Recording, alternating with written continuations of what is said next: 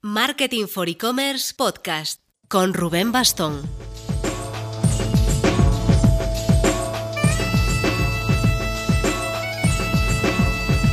Hola marketers, este es el episodio 1 del podcast de Marketing for E-Commerce y quería permitirme este pequeño guiño personal. Esta melodía, esta canción del gaitero José Manuel Budiño, con cortes de unos canteros trabajando de fondo, la usé durante meses en lo más parecido a un podcast que hice cuando trabajaba en radio, hace ya más de 10 años. Era una sección de un programa centrada en temas laborales, muy reportajeada y donde jugué bastante con el género. Esta no va a ser la melodía oficial del podcast, esa la estrenaremos en el próximo episodio, pero me parecía curioso ver cómo a veces los puntos conectan. Parecía que había dejado la radio para dedicarme al marketing digital y mira, aquí me tienes, de nuevo al micrófono de algo parecido a un programa de radio. Pues sí, Marketing for E-Commerce por fin estrena su podcast. Llevábamos, os decimos la verdad, meses pensando en esto y ya llevamos semanas trabajando en ello. Queríamos asegurarnos de que así que empezásemos pudiésemos cumplir con los hitos de no faltar nunca a nuestra cita semanal. Publicaremos un podcast cada lunes para tener una cita puntual con vosotros. Por si alguien no nos conoce, eh, marketingforecommerce.net.mx.co.cl es una revista digital de marketing online y comercio electrónico. Yo soy Rubén Bastón, soy su director. Hay gente que me conocerá ya por los vídeos que tenemos en, YouTube también semanalmente, normalmente miércoles o jueves, según la semana. Eh, en principio, para este podcast, nuestra idea es tener dos tipos de, contenidos. El más habitual, el que ocupará seguramente el 90% de, los, de las entrevistas, serán una especie de audiocurso de marketing digital.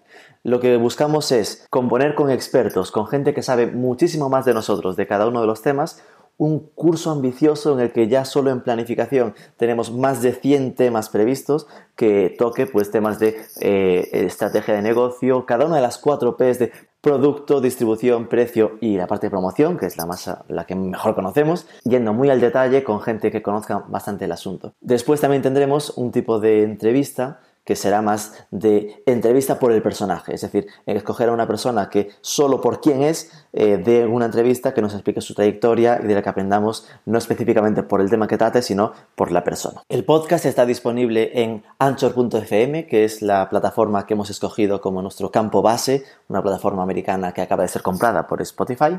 Eh, aunque también, por supuesto, podéis tenerlo localizado en ebooks, en Spotify y ahora mismo también en Google Podcast. Nos falta la aprobación de iTunes para tenerlo en la aplicación de podcast de, Apple, que como los que lo conocéis sabréis que es la más remolona en, dar las altas. Esperamos que esté en estos días.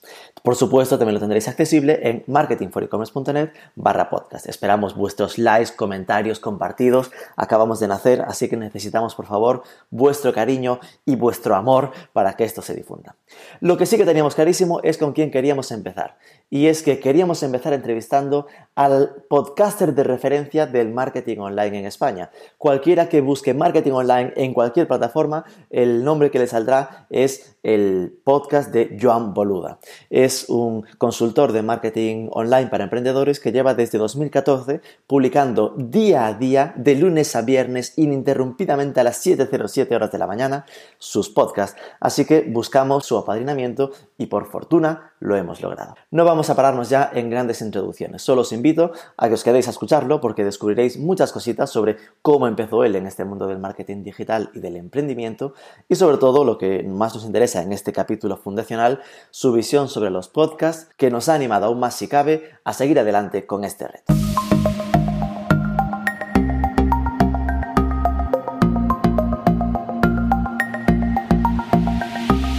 John Boluda, muchísimas gracias por aceptar esta invitación.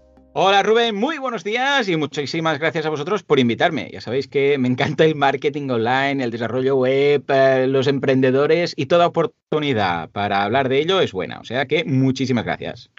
Oye Joan, mira, es que este es nuestro primer podcast. Teníamos en mente el arrancar esto para 2019 y teníamos tan claro que queríamos empezar contigo que lo hemos dejado pasar, hemos hecho algunos materiales que están ahí en la nevera porque eh, nos gustaba que em, empezar nuestro podcast con lo que consideramos que es el primer podcaster, el podcaster más importante del marketing digital en España. No sé si eres consciente de esta percepción que tienes en el mercado. No sé si tanto, no sé si tanto, pero sí quizás el que empecé, el que empezó antes, ¿no? Porque empecé el 16 de mayo del 14. Y desde entonces, cada día, no he fallado, de lunes a viernes, cada día a las 7 y 7 he estado ahí con, con mi podcast, ¿no? Que creo que es una de las gracias, o una de las claves, al menos, para, para bueno, llegar a ser conocido o ganarse eh, la referencia o ser una pequeña referencia o una voz en el sector. Pero sí, sí, encantado de la vida. Muchas gracias. Ya se marca la primera pauta, ¿no? Lo de la constancia, el pensar que eh, no has tomado ni vacaciones ni un mes de descanso desde el ¿Qué va, qué va? Ah, qué eh, cuando, cuando he hecho vacaciones he grabado ¿sabes? Digo, bueno, pues grabo unos cuantos. Ahí está, sí, señor, tú lo has dicho. Pero vamos, eh, el podcast ha salido cada día puntual a las 7 y 7 siempre. ¿eh? Ya os digo, ¿eh? el tema de la constancia, bueno, y del valor, evidentemente debes dar valor a la gente, pero el tema de la constancia es muy importante, porque si de repente desapareces, ahora no estás, ahora vuelves, ahora dices, no, ahora he vuelto y ahora ya sí que lo voy a hacer cada día, y después tres semanas, después desapareces, ya, no, al final tu audiencia es fiel si tú eres fiel a ella. ¿Por qué las 7 y 7 de la mañana? Ah, muy buena pregunta.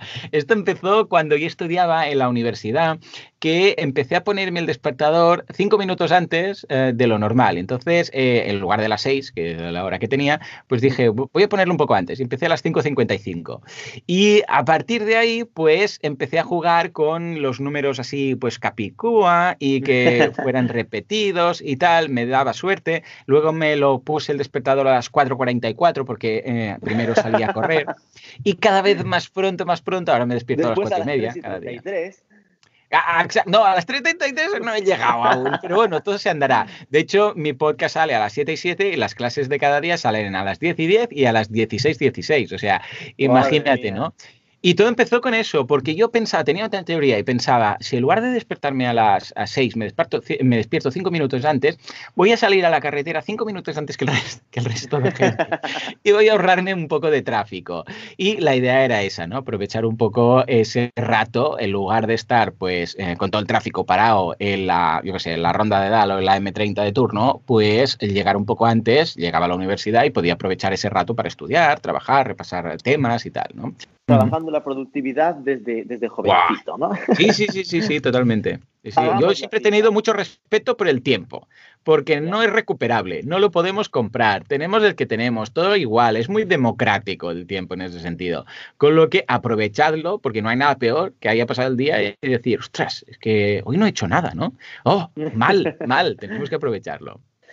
Joan Boluda, nacido en Mataró en 1979, eh, tú estudiaste ADE y enganchaste directamente como director de marketing de una empresa. Eh, ¿Tuviste siempre las cosas tan claras? ¿Se nota que ya desde la facultad estabas muy orientado a los temas de productividad?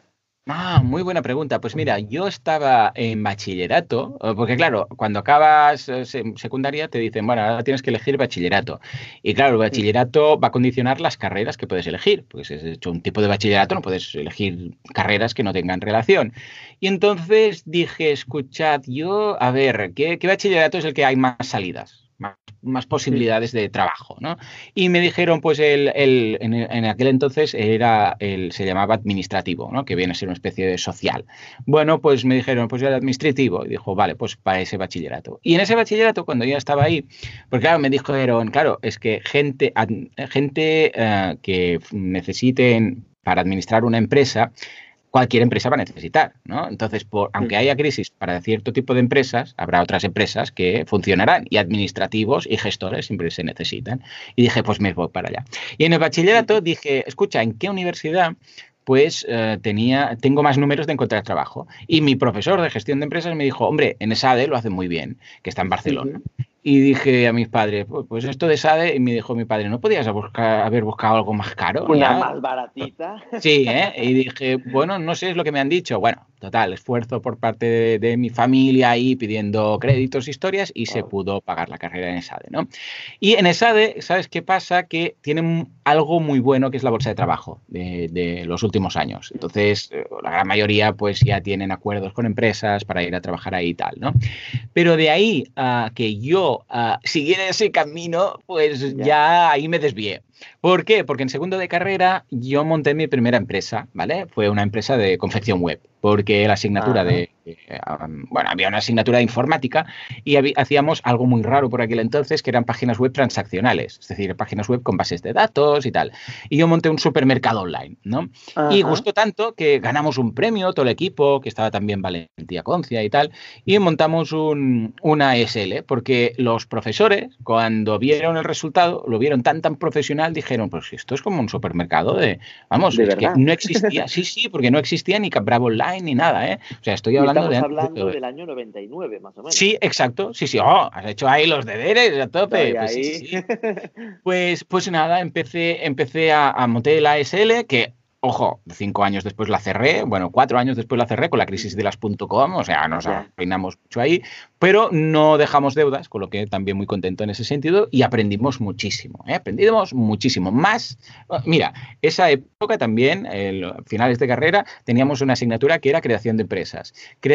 vamos, crecí mucho más y aprendí mucho más montando mi SL que en la asignatura de creación de empresas. Con lo que por eso yo siempre recomiendo a todo el mundo que, escuchad, mmm, montado una empresa, probadlo. No para forraros, que si suena la flauta, pues genial. Pero, para... Además. ¿eh? Claro, porque vas a ver realmente lo que implica. Ojo, lo que no digo es poner vuestros, todos vuestros ahorros y dinero y, hipotecar la casa para montar una empresa. No, no, estoy hablando de montar lo mínimo. O sea, una pequeña SL para que veáis cómo funciona y con los gastos mínimos, pero no, nos os pongáis a alquilar naves industriales y este tipo de cosas. Bueno, total, que yo monté mi empresa, ah, pues básicamente porque los profesores que vieron muy chulo el tema que hice del supermercado, empezaron a pasarme clientes, porque como había poca gente que lo supiera hacer y todos los profesores eh, de temas de economía y tal en, en ESADE pues tienen su trabajo, son profesores, pero aparte tienen una empresa o son directivos importantes y tal, empezaron, tienen muchos contactos y empezaron a pasarme pues contactos, a decir, hey, pues eh, tengo este cliente que necesita una web y me lo empezaron a pasar. Con lo que por eso yo empecé mm, así, pero yo teóricamente debería haber seguido lo típico y acabar, yo qué sé, pues trabajando en, en Coca-Cola o en PepsiCo o en Matutano, todas estas empresas que tienen empresas pequeñitas, ¿no? Algo, sí, ¿sabes qué pasa? Exacto, ¿sabes qué pasa? Que estas empresas, la gran parte de la plantilla ya son, mm, tienen dos, tres universidades con las que trabajan y mm. que gran parte de la plantilla, pues ya les va bien que vengan de esas universidades porque saben exactamente lo que han estudiado, cómo lo han estudiado, la forma de trabajar y es mucho más fácil incorporar a alguien que ha pasado por los mismos profesores a un grupo de trabajo, a un equipo de trabajo, a un departamento. Eh, ¿Por qué? Porque ya no les tienes ni que enseñar, ya sabes lo que saben y eso es muy cómodo, ¿no? Pero en mi caso, pues empecé por ahí. Como eso no surgió bien, pues entonces sí, fue un poco sálvese quien pueda. Cuando cerré la primera empresa, Sinotec, se llamaba Sistemas de Información y Nuevas Tecnologías, imagínate tú, pues nada, empecé a hacer pruebas y a una empresa, de aquí en la otra, montando mis cosillas, hasta que al final di con lo que me gustaba más, que era el tema del marketing. Lo que me cuesta más encajar mm. es esos siete años que, que constas como director de marketing de sistemas y mecanizados. Sí, porque esa empresa casualmente es la empresa de mi padre. ¿Vale? Entonces, claro, ah. dije, escucha, si quieres, yo te ayudo con el tema del marketing y del marketing online y tal. ¿Y qué hice? Pues les hice de todos, de hacer la web, traducir al inglés, bueno, todo lo típico, ¿no? Y me, dejé, me dijo mi padre, pues vale, perfecto. Incluso le, le llegué a acompañar algunos viajes a Alemania para hacerle de traductor y ayudar con negociaciones y tal. Y, y fue un poco mi forma de empezar también, eh, juntamente eso lo mezclaba también con uh, trabajos puntuales para empresas. Tengo este campo base y al mismo tiempo sigo aprendiendo, sigo haciendo trabajos para otros. ¿no? Totalmente. Siempre va bien tener una base de decir, ostras, con esto pues tengo regularidad de ingresos y luego me puedo permitir dedicarme a mis otros proyectos o montarlo como una SL o como freelance o como autónomo, etcétera. Mm. Entiendo que el momento en el que te metiste de lleno a digital fue ese año 2009, ¿no? Sí, efectivamente. En 2009 marcó un antes y un después porque, bueno, 2009-2010 estaba entre esos dos años, porque fue cuando dije, escucha, mm, yo me monto por mi cuenta, voy a apostar, voy a quemar las naves, que estaba muy bien el resto de cosas, pero claro, en 2010, ahí ya con mi mujer ya dijimos, en 2009 decidimos ir a por el peque, ¿no? Eh, que ahora ya hace nueve años de eso. Madre mía, cómo pasa el tiempo. Y entonces ah, ocurrió algo muy, muy clásico entre todos los emprendedores. De hecho, en Estados Unidos uh, es muy, cuando lo preguntan, es muy típico, es el efecto baby, el baby effect, ¿eh? que consiste en, cuando le preguntan a muchos emprendedores, hey, ¿tú cuando empezaste con todo esto, por qué fue? Y más del 70%, una de las razones que dan es porque quería tener un hijo y eso, bueno, pues incorpora bastantes más gastos en tu partida presupuestaria mensual, ¿no? Y simplemente yo por lo que ganaba no salía los números, mi mujer, además de embarazada, se quedó sin trabajo porque hubo un ERE en la empresa donde trabajaba, de, era una agencia de viajes, y claro, las agencias de viajes, pues como ya hemos sabido que han ido a menos, porque claro, con internet es lo que hay. Y dije, escucha, aquí tenemos que hacer alguna cosa. Y entonces fue cuando dije, me monto por mi cuenta porque voy a ganar más que trabajando por alguien seguro. Además, yo sabía lo que cobraban mis jefes y no salían los números ni con el sueldo de los jefes. Entonces ya dices, uy, vamos por nuestra cuenta. Y decidí dar el salto y recuerdo que estaba cagao, ¿eh? O sea, estaba cagado de miedo porque dices, ostras, voy a poder pagar el alquiler y esto, el otro, no sé qué. Yo pensaba, bueno, si consigo cuatro clientes de 200 o 250 euros, ya seré mileurista y con eso, pues mira, voy a pagar el alquiler y no sé qué, pero empezaba a hacer números así, rollo, necesito cuatro clientes. Cuatro, venga, vamos a por los cuatro. Y con eso empecé, imagínate tú. Sería como, fuiste emprendedor de penalti. Sí, sí, sí, nunca, mejor dicho, efectivamente. Sí, sí, sí, penalti y baby, de todo. y ahí eh, tu primera marca fue de consultor Ad Creativa. Y después Efectivamente. Bueno, esto era una empresa eh, que son majísimos, una pequeña familia de aquí de Mataró, que entré haciendo AdWords como tal. Luego también empecé a hacer SEO y luego ya fue cuando me monté por, por mi propia cuenta. es cuando nace boluda.com. ¡Chachán! Sí, señor, que antes era un blog. ¿Cómo nace ese proyecto? Porque eh, empezó como ah. blog o ya fue directo para, hacer. ha pasado por tantas etapas que es una locura, ah, de verdad, Rubén. Mira, empezó como un blog, ¿eh? en el cual yo me lo tomé como mm, mis apuntes en limpio, para entendernos, ¿no? Es decir, bueno, esto es un no parar, lo del marketing online. AdWords cada vez lanza más cosas. Claro, yo vi nacer, yo vi nacer AdWords. O sea, es que me acuerdo de la primera interfaz que tenía. Vi nacer Analytics. Analytics como tal, al principio que iba por invitación y tal, que no, todo el mundo lo tenía. Bueno, una locura. Y cuando, cuando, claro, hay tantas cosas, dices, ¿y si lo voy apuntando todo? Y entonces dices, y en lugar de apuntarlo para mí, ¿por qué no lo hago un blog y hablo de todo esto? Y fue cuando empezó boluda.com así como blog, no, tenía más, no había cursos, no había CTAs, no había nada. Pero es Pero, claro, 2011 porque tú con WordPress trabajas como desde 2004 más o menos. Sí, sí, de hecho, antes incluso de WordPress, eh, sí, yo empecé con WordPress en, en enero de 2004, nada, unos meses después que, saliera WordPress. Y, lo, pero como usuario, claro, como, bueno, esto me permite hacer un blog, pues lo uso, ¿no? Y a partir de ahí así fue cuando empecé a crear páginas web para otras personas, temas de marketing, eh, eh, plugins de SEO, todas estas cosas que pedía la gente con, WordPress, ¿no? Y un e-commerce. Antes no había WooCommerce. Yo me acuerdo, antes de WooCommerce era un Cristo montar un e-commerce. Ahora es nada, 30 segundos y lo tienes montado. Pero antes, ostras, era, era complejo, ¿no? Y entonces fue cuando dije, escucha, mm, porque me pasaba que yo hacía una página web, la, la, publicaba y le decía al cliente, pues aquí la tienes, ¿vale? Y el cliente decía, vale, pues muchas gracias. Y al cabo de una semana me decía, Joan, perdona, ¿cómo, cómo hacíamos eso que me dijiste de un producto nuevo? ¿O cómo, cómo pongo aquí en el menú una opción más? ¿O cómo no sé qué? Y claro, mi respuesta era por mail, pues mira, tienes que ir no sé dónde, hacer esto, hacer lo otro y tal.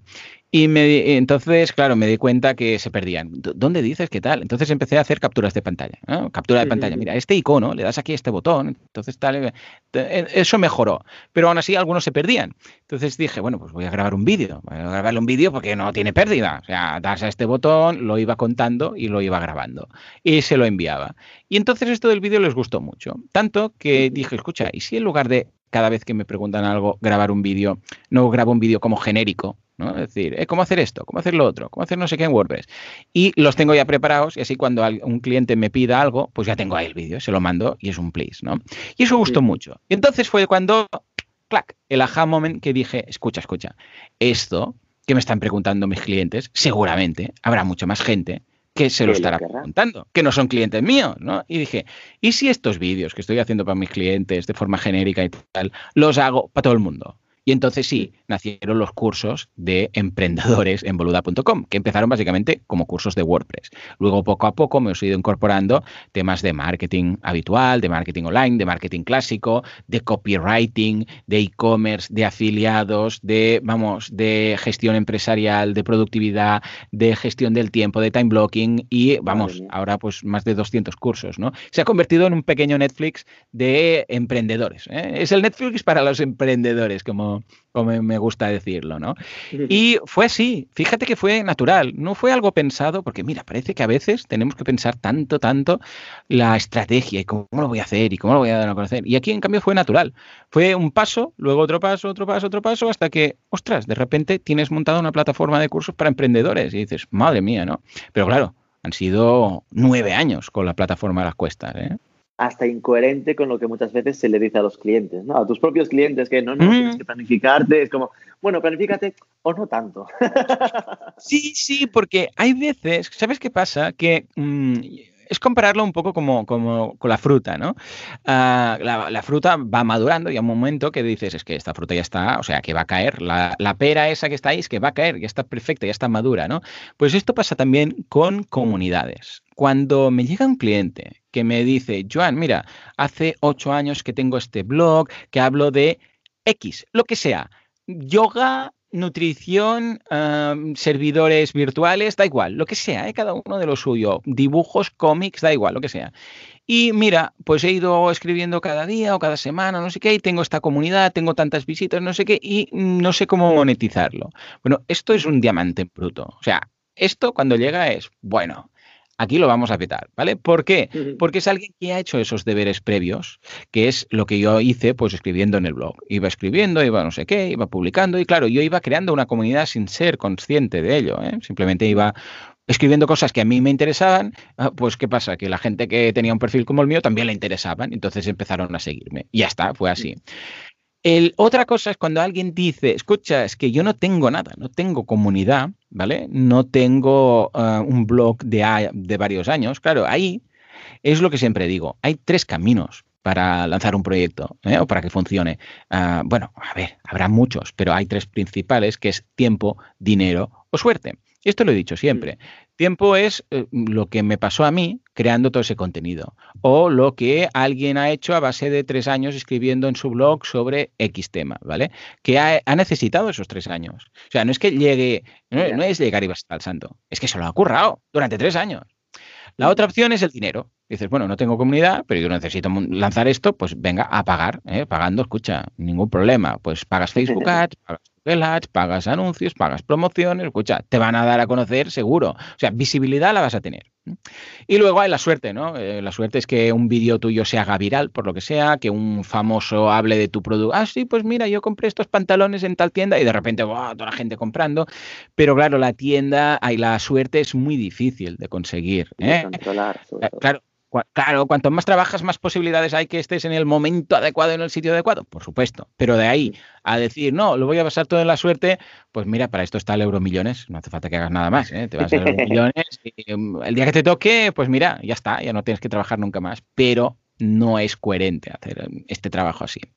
Total, que ah, por eso digo que es distinto cuando tú ya lo tienes montado, ¿eh? una comunidad y tal, y ahora vas a ofrecer algo, que además la gente ya te lo pide. Cuando tienes una comunidad y vas publicando contenido, propiamente tu comunidad te dice, hey, Joan, ¿y por qué no haces esto? ¿Y por qué no pones no sé qué? pues yo pagaría si, mm, yo sé, si ofreces este producto. Y entonces es el momento adecuado. Pero si no, Claro, ¿para qué sirven los estudios de mercado? Eh? O un estudio de mercado, aunque sea low cost, ¿eh? ¿no? Solamente para ver la demanda activa, la demanda pasiva, un poco mm, el qué. Es para minimizar em, que te pegues un leñazo. ¿eh? Es decir, cuando tú llenas la bañera, primero pones la mano y dices, así ah, está templada, ¿vale? No te tiras de repente, porque igual eso está quemando o está helado. Y dices, a ver, pongo la mano, ah, sí, sí, parece que tal. Pues eso es precisamente lo que hace un estudio de mercado. Pones la mano, y dices, a ver, ¿hay agua? ¿Hay agua en la piscina? Sí. En tu web eh, tú, apuestas claramente a esta sensación de comunidad, a que la gente realmente es que se suscriba y pague 10 euros al mes para tener todos los cursos disponibles cuando quieran. Eh, de hecho, no existe la posibilidad de coger solo un curso y cursar, eh, comprar un curso concreto. No, no se puede. Es un membership site. Un membership site es como Netflix. En Netflix tú puedes comprar una película, pues no, te apuntas. Y dices, es que yo solo quiero esta película. Bueno, pues te, apuntas, ah. te la miras y te descuentas. aprovechas ese mes, ¿no? Y está. Lo que pasa es que, ¿qué va a pasar? Que seguramente te van a gustar otras películas. Claro, tú te apuntas a Netflix, aunque sea, yo sea, ahora que han comprado los derechos de Harry Potter, pues mira, te ves las de Harry Potter y luego de, ay, ahora hay esto, y el otro. Y dices, ah, pues mira, ¿sabes qué? Sí que me quedo. Claro, es lo mismo, es como si hubiera comprado un curso de, 10 euros, ¿eh? porque un curso con un, en un mes te lo miras de sobras, o sea, en un mes dices, madre, entonces, además, lo bueno de los cursos es que todos van con soporte, con lo que puedes hacer preguntas al profesor eh, o al equipo. Somos cinco personas en el equipo de soporte contestando dudas. Entonces, claro, te puedes conectar, haces un curso. Igual dices, no, es que solamente necesito montar un e-commerce, ya está, no necesito nada más. Bueno, pues te apuntas, te haces el curso de e-commerce, preguntas a los profesores las dudas y luego te desapuntas. Y es equivalente a haber comprado un, curso de 10 euros. Pero, ¿por qué lo hago así? Bueno, básicamente porque la gente, luego hay un gran porcentaje de gente que se queda porque hay muchas cosas más. No es solamente montar un e-commerce, sino que luego vas a decir, escucha, y ahora este e-commerce, ¿yo cómo lo doy a conocer? Claro, me hace falta, pues, yo sé, técnicas de copywriting y quiero hacer una campaña de Facebook Ads y quiero hacer una campaña de Google Ads. ¿Y si hago afiliados? Claro, todo esto, yo tengo cursos de todo esto. Y ¿sabes qué pasa? Que si lo ofreciera por separado, acabaría pagando mucho. El, eh, si lo pongo cada curso a 10 euros, para entendernos, claro, el que, el que tiene que hacer 20 cursos, pues se va a arruinar. Cambio, con una cuota mensual de 10 euros, dices, pues yo voy haciendo los que necesito en cada momento. Y además, igual hay algún curso que no lo compraría, pero como está incluido, pues mira, entonces sí que lo hago. Y entonces aprende algo que puede incorporar. O sea que es bastante win-win en ese sentido. Es un precio muy simbólico, muy bajo por todo lo que ofrece, pero lo hago porque precisamente así la gente pues lo prueba porque dice, claro, ojo, si fueran unos precios muy altos, entonces sí que diría, pues voy a vender los cursos por separado, ¿no? Y un precio alto y tal, porque no se apunta a un solo curso.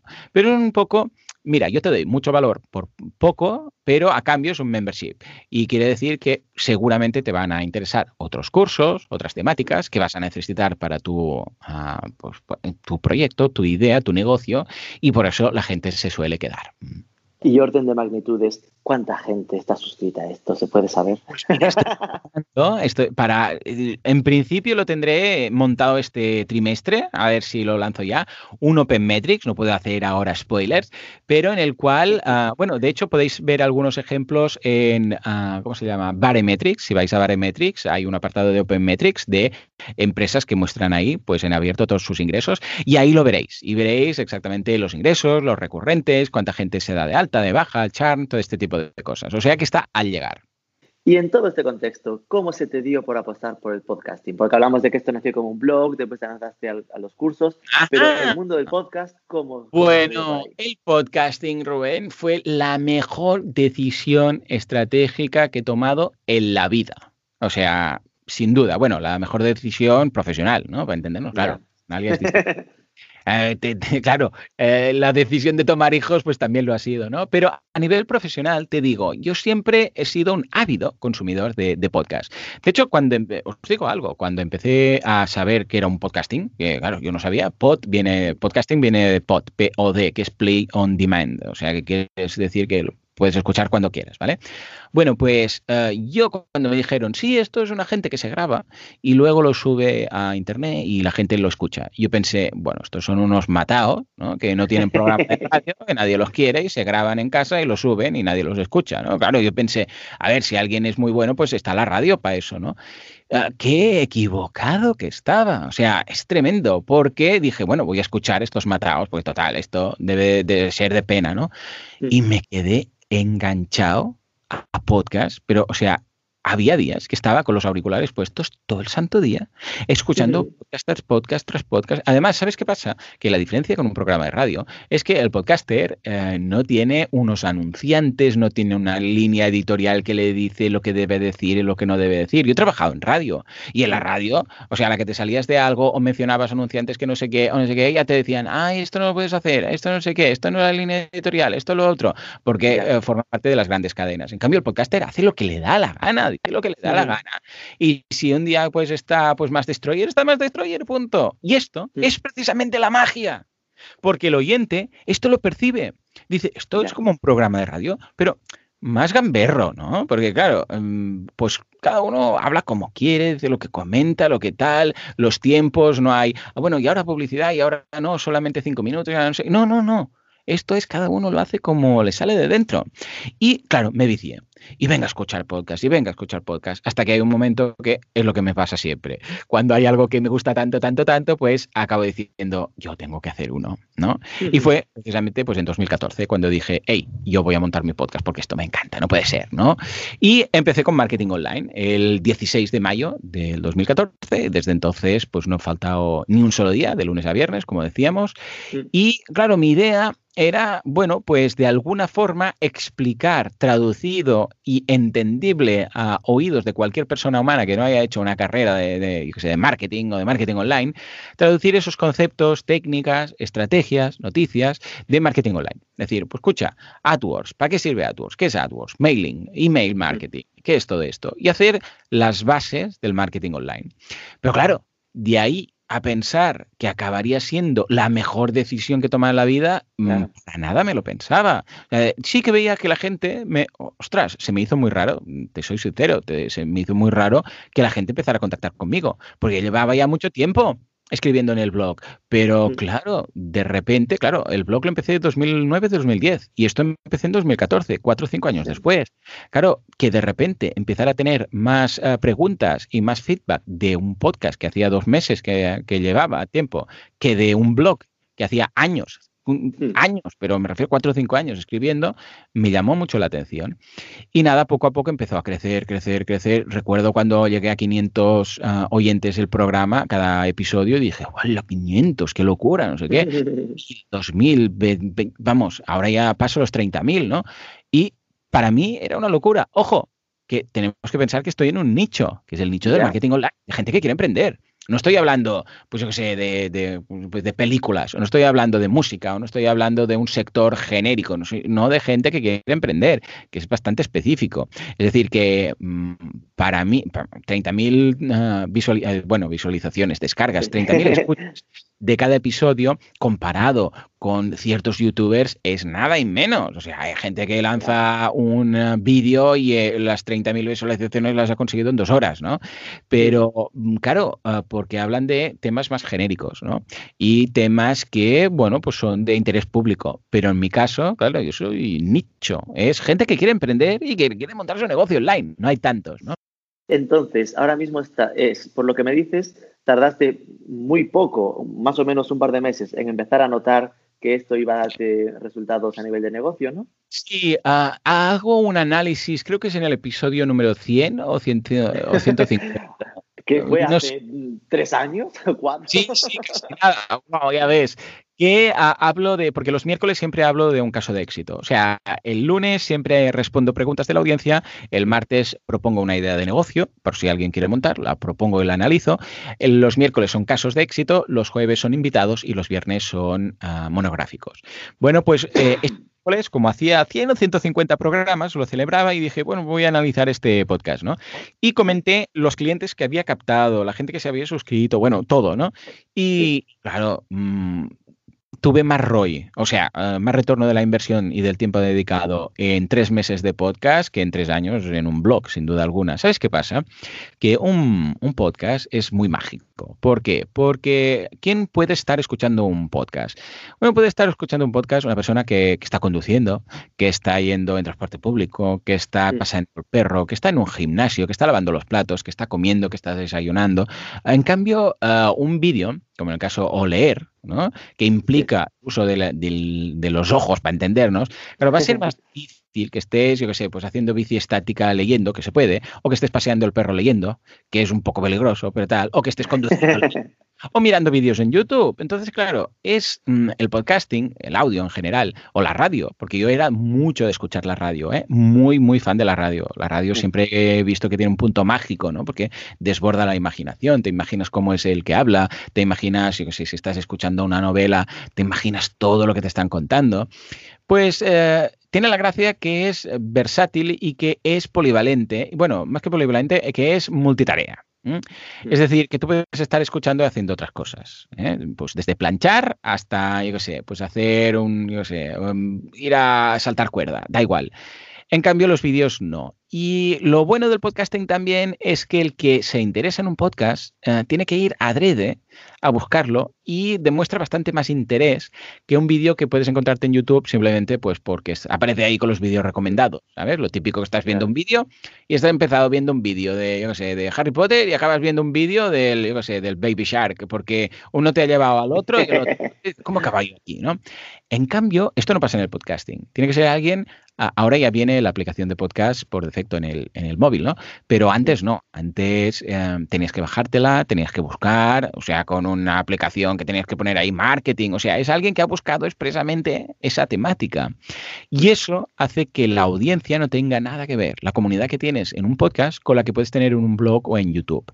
Y por otro lado, el tema de la competencia. O sea, tú ahora buscas uh, podcast de mm, marketing online y vas a encontrar, bueno, el mío evidentemente sale de los primeros y tal, pero buscas, yo qué sé, uh, blog de temas de marketing online o buscas un canal en YouTube de marketing online, te vas a encontrar las patadas.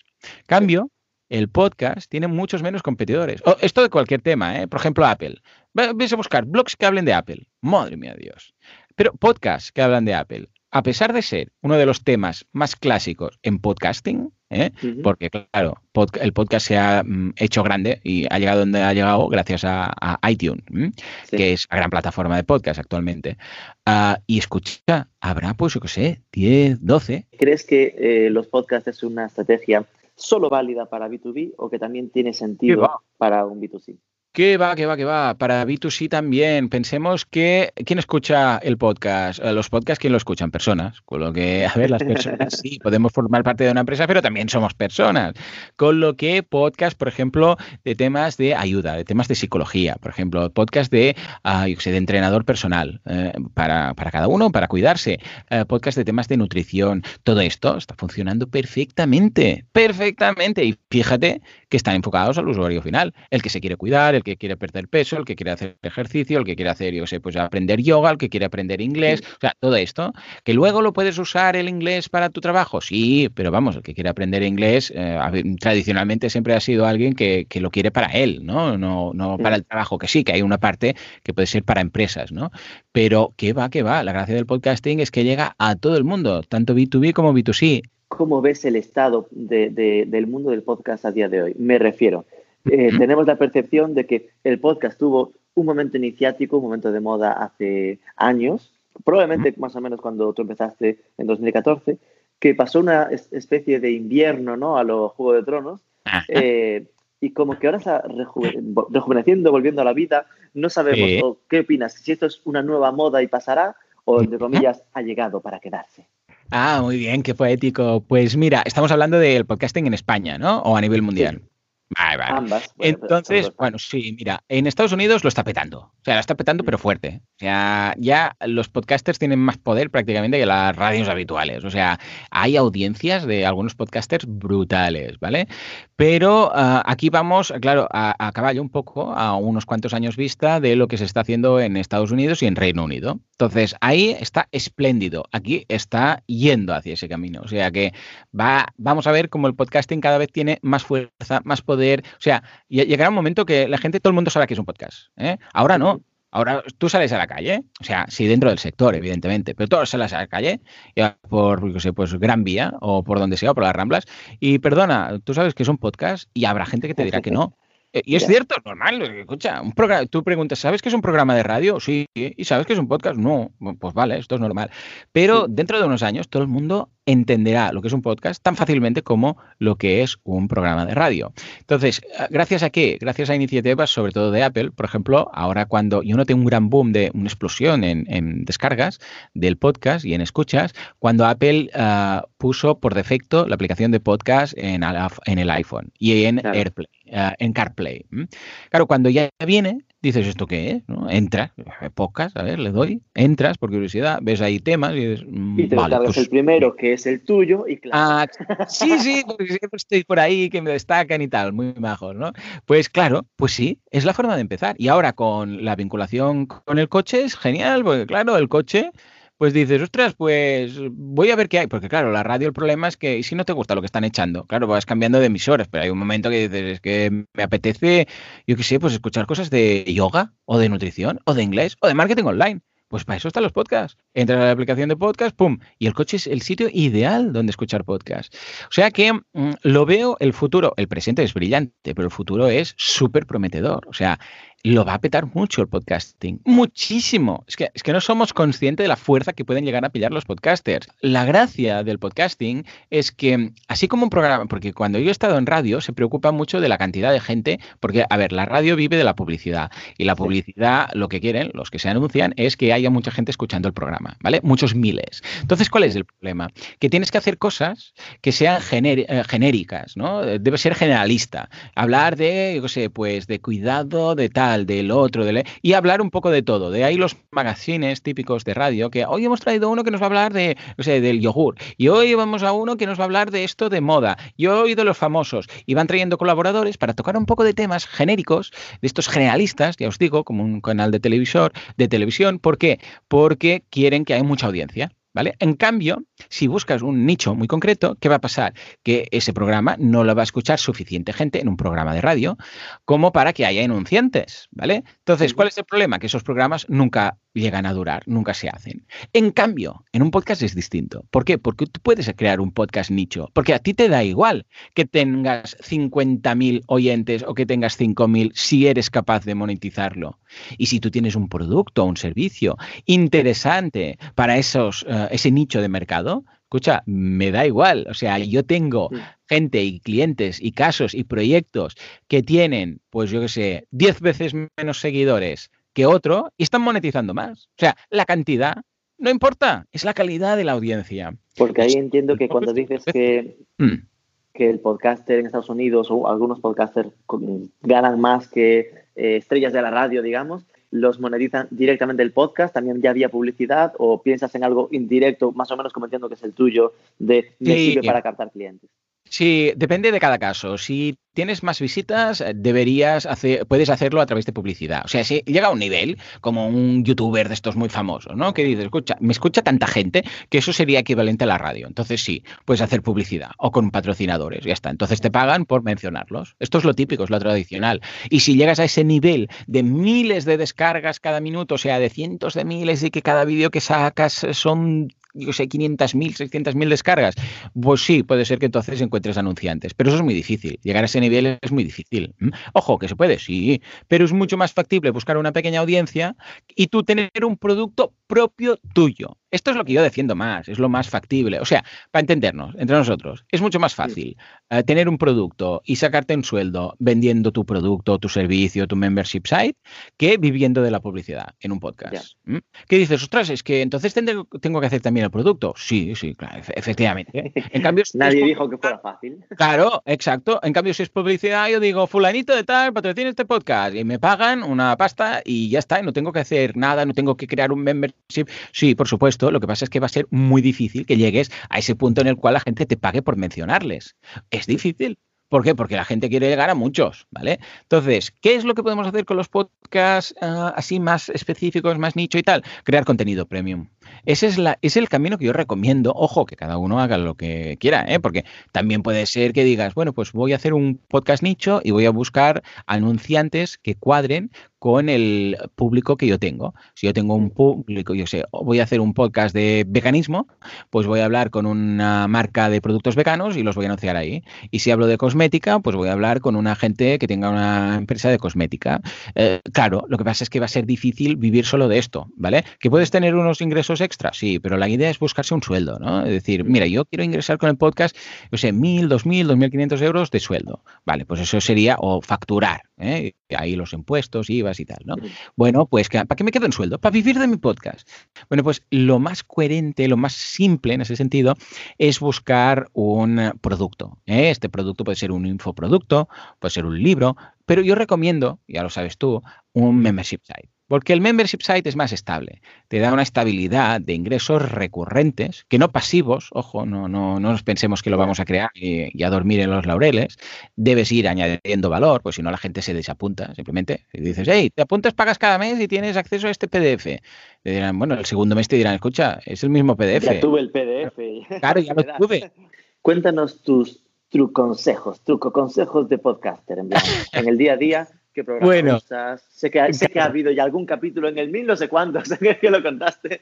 Eh, qué tipo de micrófono, cuánto tardas en editarlo. Claro. Mira, hay los trucos, o más que trucos, mm, no son ningún secreto, no es ningún truco, es sentido común, ¿no? Pero hay en cuanto a técnicas o en cuanto a forma de actuar y luego las, técnicas en cuanto a material, ¿no? Ah, dos cosas que diría es, sobre todo, valor sea, tiene que ser de valor el podcast. Eh, yo hay veces que he planteado un podcast, digo, bueno, voy a hacer la escaleta, tal y cual, no sé qué, me lo miro y digo, mm, no hay valor. O sea, no, ¿qué se va a llevar? Tienes que preguntarte, ¿qué se va a llevar aquí el oyente? Después de haberme escuchado 20 minutos. Si no hay nada, ese programa no lo grabes. Graba otro, replantéalo. Ojo, que puede ser entretenimiento, ¿eh? Hay podcasts de entretenimiento que hablan de series, de películas, eh, comedia y tal. Bueno, pues entonces es ideal. Se lleva 20 minutos que se ríe. Vale, genial. Pero si en mi caso es temas de educación o de mm, formación o de cómo montar un proyecto, yo cuando acabo es, hey, aquí se tiene que llevar algo aplicable, porque si no, no te van a escuchar. ¿Vale? Eso por un lado. Y por otro lado, por favor, constancia. O sea, constancia siempre. Si dices que va a ser cada semana, cada semana, cada día, cada día, 15 días, 15 días, mensual, mensual, da igual, lo que tú puedas, pero no desaparezcas. Y ahora, oh, y esos youtubers que todos hemos visto, a cabo de cuatro meses sin decir nada, he vuelto, pero ahora he vuelto para quedarme, porque no sé qué, y haré vídeos y tal, y al cabo de tres días vuelven a estar desaparecidos, pues entonces lo que decimos, la, audiencia no te será fiel si tú no le es fiel a ellos, ¿vale? Dicho esto, en cuanto a más estrategia, temas de, ah, bueno, Ah, ¿cómo lo diríamos? Equipamiento. Bueno, pues ah, básicamente el mejor micro y el que recomiendo yo es el micro de los, ah, que, de hecho es el con el que estoy grabando en estos momentos, el micro del iPhone, ¿eh? los auriculares del iPhone. Es un micro que está súper bien, que viene con el iPhone, que si lo quieres comprar aparte son solo 29 euros, con lo que ya ves tú, y súper recomendable. ¿eh? Los micros del iPhone, digo, los auriculares del iPhone. Más que suficiente. No, los AirPods, sino el que tiene el cable. Eh, no, los AirPods no van bien para grabar. Eh, sí para escuchar, pero la grabación, el audio es, bastante malo. Y te cuestan 179 euros, o sea que mejor comprar los, los típicos. Van con un jack típico, normal y corriente, no ningún, uh, yo sé, uh, es, ninguna salida ni conexión rara de Apple, sino que es el típico y va bien con cualquier ordenador, sea Apple o no. O sea que yo recomendaría esto. Como veis, súper barato. Para editar esto, porque claro, lo grabas, ¿con qué lo grabas y con qué lo editas? Pues un software que, o oh, magia, magia, resulta que es, sorpresa, sorpresa, gratuito, ¿eh? que es Audacity. Audacity. Software libre.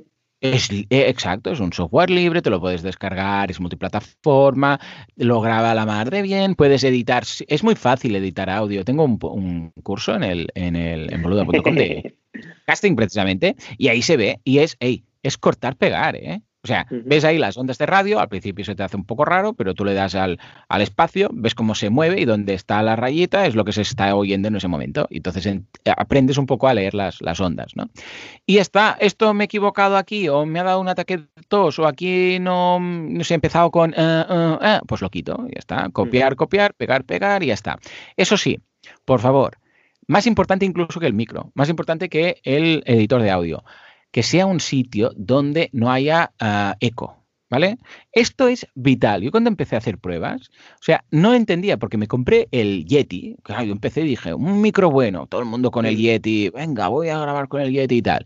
Y empecé a grabar y dije, esto se oye, que parece que esté grabando aquí en una catedral, o sea, hay un, un eco brutal, ¿cómo puede ser? Y era porque estaba grabando delante de la pared.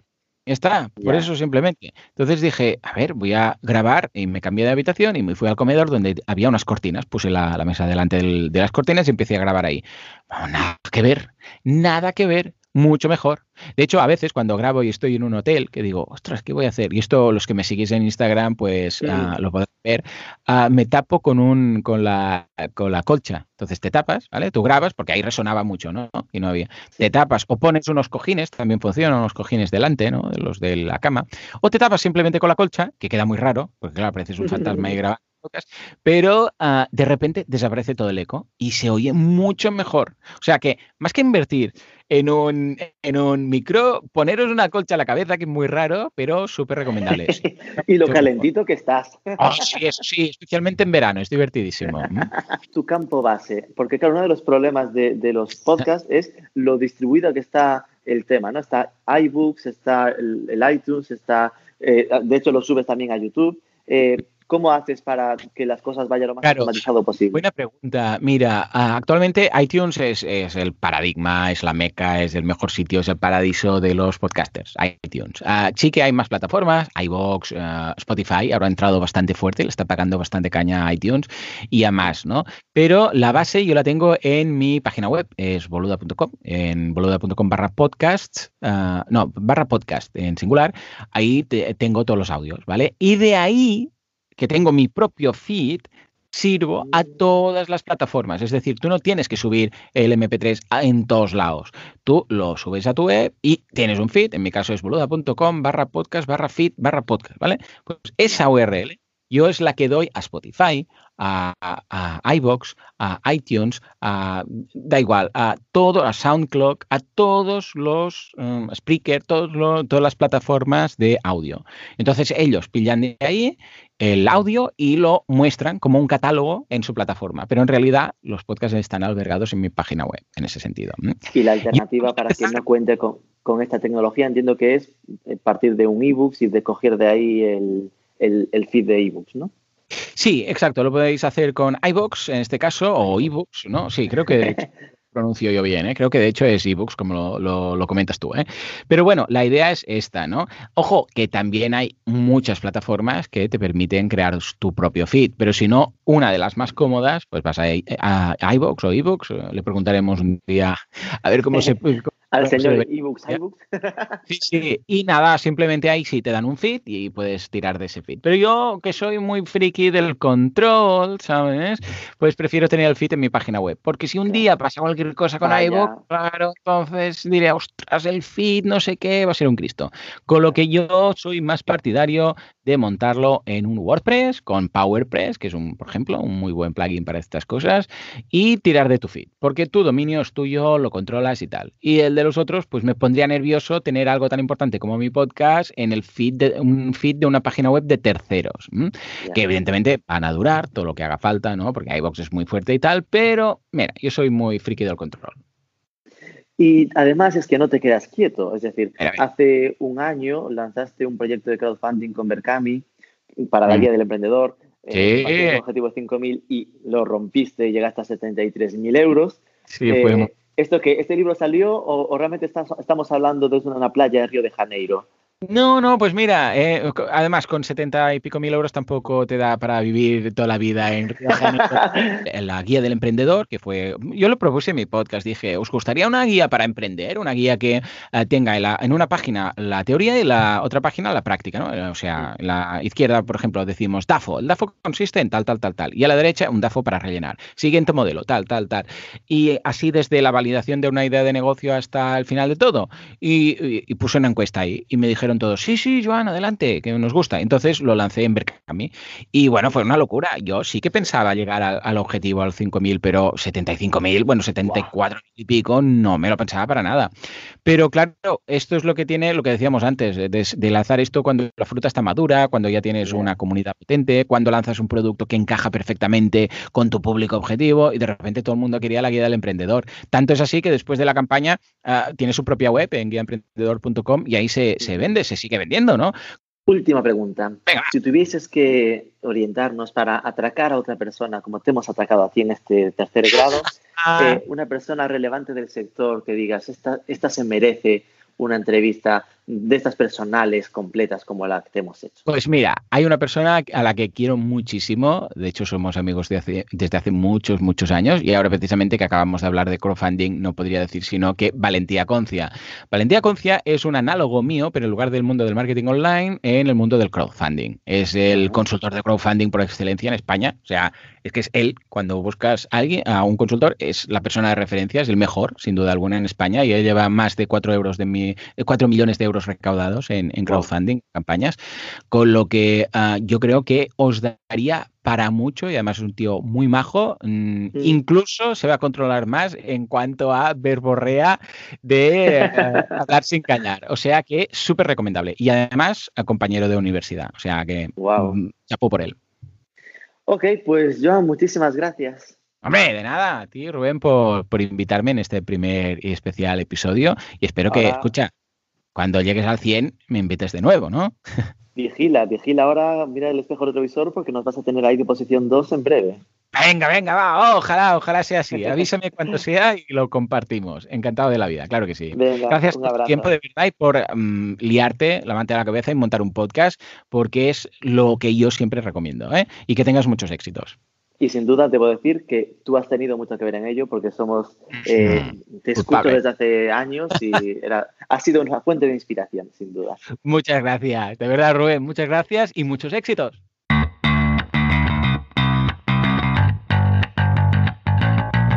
Y así finalizaba nuestra primera entrevista y con esta nuestro primer episodio de podcast.